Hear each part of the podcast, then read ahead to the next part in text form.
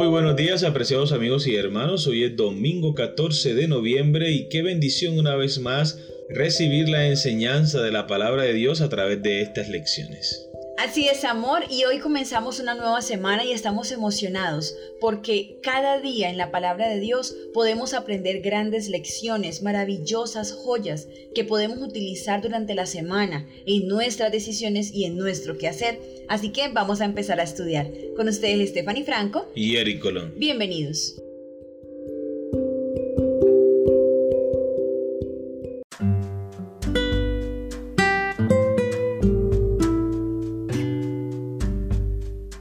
Árbol de la vida, el título de la lección para el día de hoy.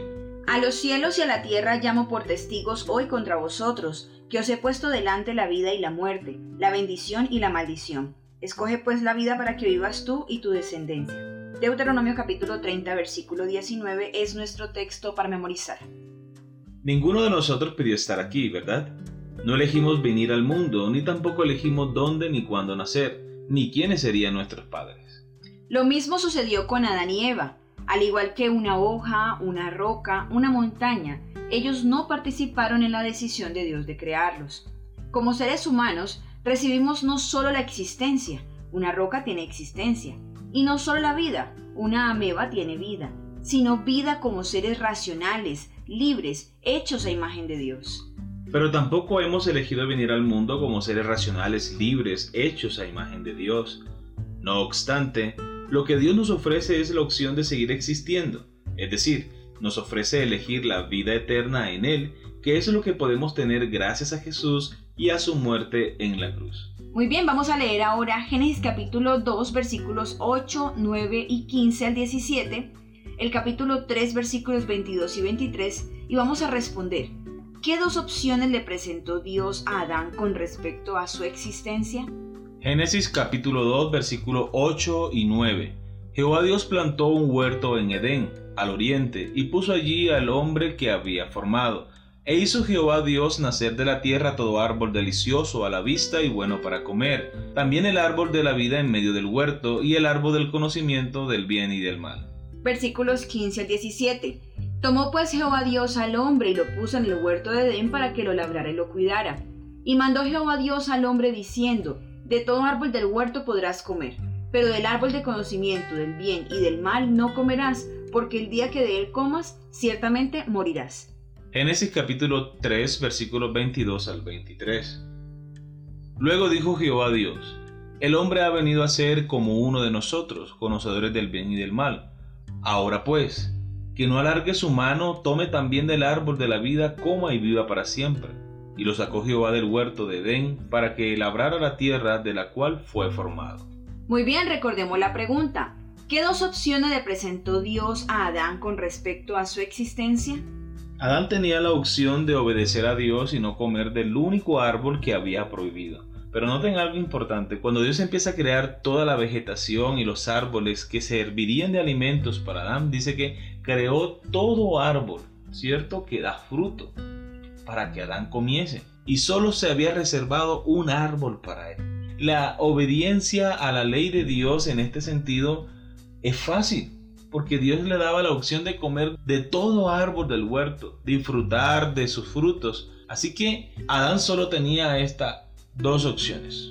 No comer del fruto obedeciendo la palabra de Dios, cumpliendo su voluntad, cumpliendo sus requerimientos, o comer que no tenía ninguna razón de hacerlo, ¿cierto? Porque tenía muchas opciones para comer, para alimentarse. Así que hermanos, con demasiada frecuencia nosotros también cometemos pecados, porque nos ponemos a hacer cosas que Dios no nos ha mandado hacer.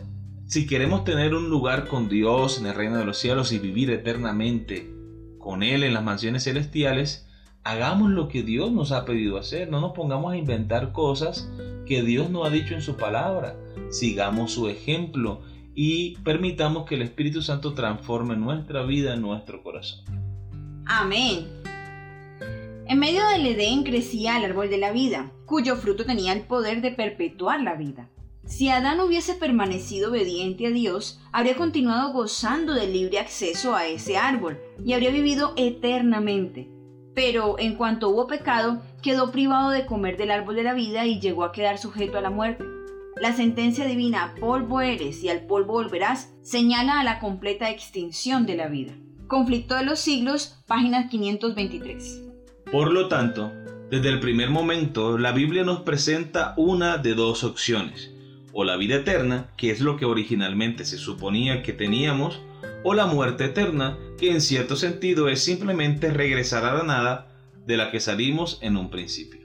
También es interesante que el árbol de la vida, que las escrituras dicen que da inmortalidad y que aparece por primera vez en el primer libro de la Biblia, vuelva a aparecer en el último libro. Leamos Apocalipsis capítulo 2 versículo 7 y capítulo 22 versículos 2 y 14. Apocalipsis capítulo 2 versículo 7. El que tiene oído oiga lo que el Espíritu dice a las iglesias. Al vencedor le daré a comer del árbol de la vida que está en medio del paraíso de Dios. Apocalipsis capítulo 22 versículo 2. En medio de la calle de la ciudad y a uno y otro lado del río estaba el árbol de la vida, que produce doce frutos, dando cada mes su fruto, y las hojas del árbol era para la sanidad de las naciones. Y el versículo 14. Bienaventurados los que lavan sus ropas para tener derecho al árbol de la vida y para entrar por las puertas en la ciudad. Quizá el mensaje sea que, aunque suponía que teníamos acceso al árbol de la vida, debido al pecado perdimos ese acceso. Luego, al final, una vez que el problema del pecado haya finalizado definitiva y completamente, Gracias a Jesús y al plan de salvación, los redimidos, aquellos que eligieron la vida, tendrán acceso al árbol de la vida, como se suponía que teníamos desde el principio. Muy bien, hemos llegado a la pregunta final de la lección. Piénsalo, con nuestras decisiones diarias, ¿cómo estamos eligiendo para vida o para muerte? Bueno, amor, creo que es sumamente necesario que hagamos un alto y reflexionemos sobre a dónde nos pueden llevar nuestras decisiones actuales si nuestro fin será la vida eterna con Jesús o la muerte eterna, si lo que estamos diciendo, lo que estamos haciendo, lo que estamos pensando nos va a llevar a un lado o a otro. No tendremos que esperar hasta el fin del tiempo para saberlo, porque desde ahora podemos evaluar hacia dónde están direccionadas nuestras decisiones. Aún ahora todavía podemos cambiar el rumbo y elegir la vida, no elegir esa parte que nos va a llevar a nuestra muerte eterna, sino por el contrario elegir esa que nos va a llevar a la vida eterna con nuestro amado Dios. Amén, así es, amor. Lo cierto es que con cada decisión que nosotros tomamos nos acercamos más a Dios o nos alejamos de Él. Así es.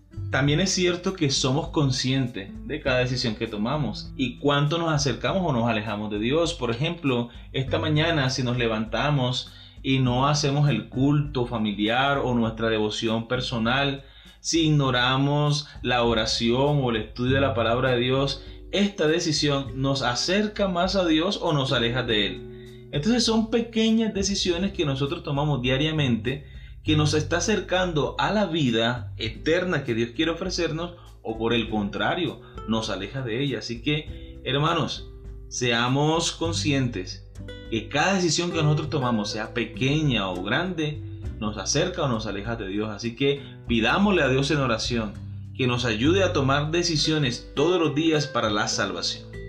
Amén. Muy bien queridos amigos y hermanos, hemos llegado al final de la lección para el día de hoy. Esperamos que haya sido de gran bendición para ti como lo ha sido para nosotros. Y recuerda nuestra cita para el día de mañana con una nueva lección. Que Dios te bendiga.